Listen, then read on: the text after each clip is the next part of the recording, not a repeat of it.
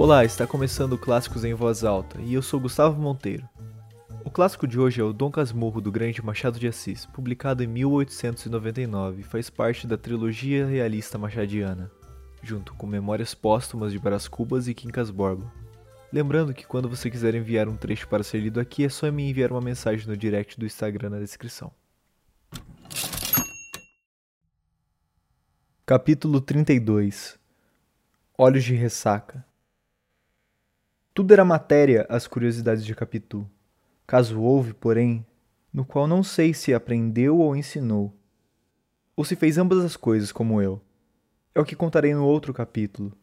Nesse direi somente que, passado alguns dias do ajuste com o agregado, fui ver a minha amiga. Eram dez horas da manhã. Dona Fortunata, que estava no quintal, nem esperou que eu lhe perguntasse pela filha. Está na sala penteando o cabelo, disse-me. Vá devagarzinho para lhe pregar um susto. Fui devagar. Mas ou o pé, ou o espelho traiu-me. Este pode ser que não fosse. Era um espelhinho de pataca. Perdoai minha barateza. Comprado a um mascate italiano, moldura tosca, argolinha de latão, pendente da parede entre as duas janelas. Se não foi ele, foi o pé. Um ou outro. A verdade é que apenas entrei na sala, pente cabelos, toda ela voou pelos ares, e só lhe ouvi essa pergunta. Alguma coisa? Não há nada, respondi. Vim ver você antes que Padre Cabral chegue para a lição. Como passou a noite? Eu bem. José Dias ainda não falou? Parece que não. Mas então quando fala? Disse-me que hoje ou amanhã pretende tocar no assunto. Não vai logo de pancada, falará assim por alto e por longe. Um toque. Depois entrará em matéria. Quer primeiro ver se mamãe tem a resolução feita. Que tem, tem interrompeu Capitu. E se não fosse preciso alguém para vencer já, e de todo não se lhe falaria. Eu já nem sei se José Dias poderá influir tanto. Acho que fará tudo se sentir que você realmente não quer ser padre, mas poderá alcançar? Ele é atendido. Se, porém. É um inferno isto.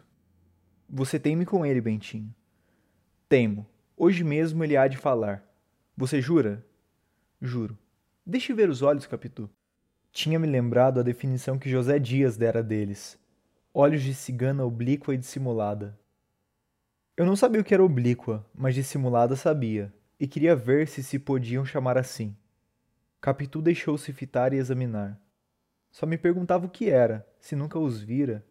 Eu nada achei extraordinário, a cor e a doçura eram minhas conhecidas. A demora da contemplação creio que lhe deu outra ideia do meu intento.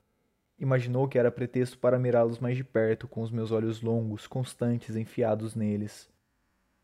E a isto atribuo que entrassem a ficar crescidos, crescidos e sombrios, com tal expressão que. Retórica dos namorados. Dá-me uma comparação exata e poética para dizer o que foram aqueles olhos de Capitu. Não me acode imagem capaz de dizer, sem quebra da dignidade do estilo, o que eles foram e me fizeram. Olhos de ressaca? Vá de ressaca! É o que me dá a ideia daquela feição nova. Trazia não sei que fluido misterioso e energético, uma força que arrastava para dentro, como a vaga que se retira da praia nos dias de ressaca. Para não ser arrastado, agarrei-me às outras partes vizinhas, às orelhas, aos braços, aos cabelos espalhados pelos ombros, mas tão depressa buscava as pupilas, a onda que saía delas vinha crescendo, cava e escura, ameaçando envolver-me, puxar-me e tragar-me. Quantos minutos gastamos naquele jogo?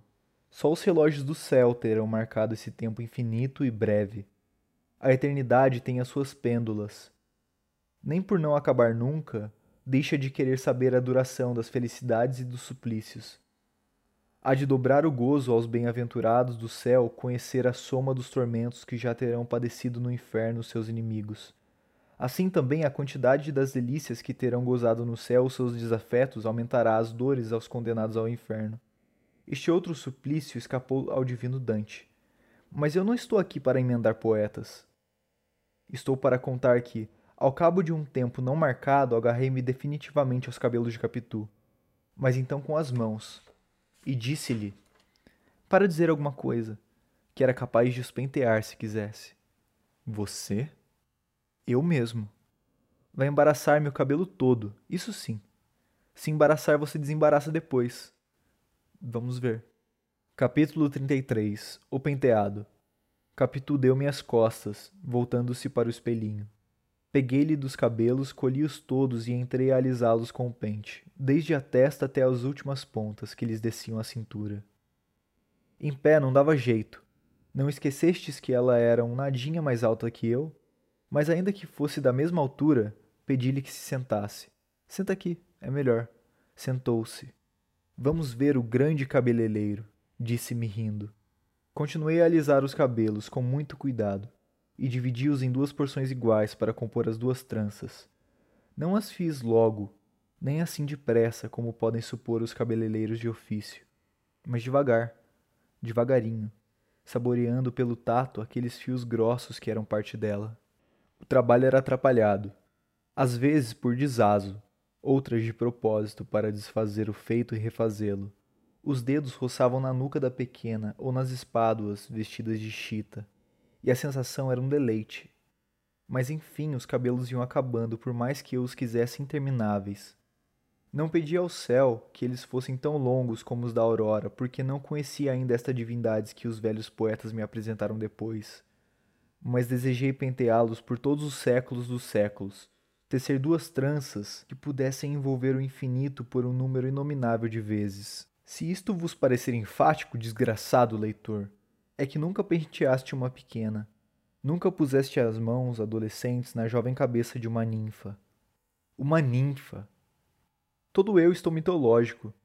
Ainda há pouco, falando dos seus olhos de ressaca, cheguei a escrever tetes. Risquei tetes. Risquemos ninfa. Digamos somente uma criatura amada, palavra que envolve todas as potências cristãs e pagãs.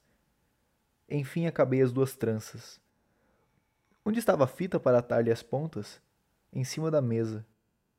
Um triste pedaço de fita enxovalhada. Juntei as pontas das tranças, uni-as por um laço, retoquei a obra, alargando aqui, achatando ali, até que exclamei: Pronto! Estará bom? Veja no espelho. Em vez de ir ao espelho, que pensais que fez Capitu? Não vos esqueçais que estava sentada, de costas para mim. Capitu derreou a cabeça a tal ponto que me foi preciso acudir com as mãos e ampará-la. O espaldar da cadeira era baixo. Inclinei-me depois sobre ela, rosto a rosto, mas trocados, os olhos de um na linha da boca do outro. Pedi-lhe que levantasse a cabeça, podia ficar tonta, machucar o pescoço. Cheguei a dizer-lhe que estava feia. Nem esta razão a moveu. Levanta, Capitu. Não quis. Não levantou a cabeça e ficamos assim a olhar um para o outro, até que ela abrochou os lábios, eu desci os meus e. Grande foi a sensação do beijo. Capitu ergueu-se rápida e eu recuei até a parede com uma espécie de vertigem, sem fala, os olhos escuros. Quando eles me clarearam, vi que Capitu tinha os seus no chão. Não me atrevi a dizer nada, ainda que quisesse. Faltava-me língua. Preso, atordoado, não achava gesto nem ímpeto que me descolasse da parede e me atirasse a ela com mil palavras cálidas e mimosas. Não mofes dos meus quinze anos, leitor precoce. Com dezessete, degrieux, e era mais degrieux. Não pensava ainda na diferença dos sexos.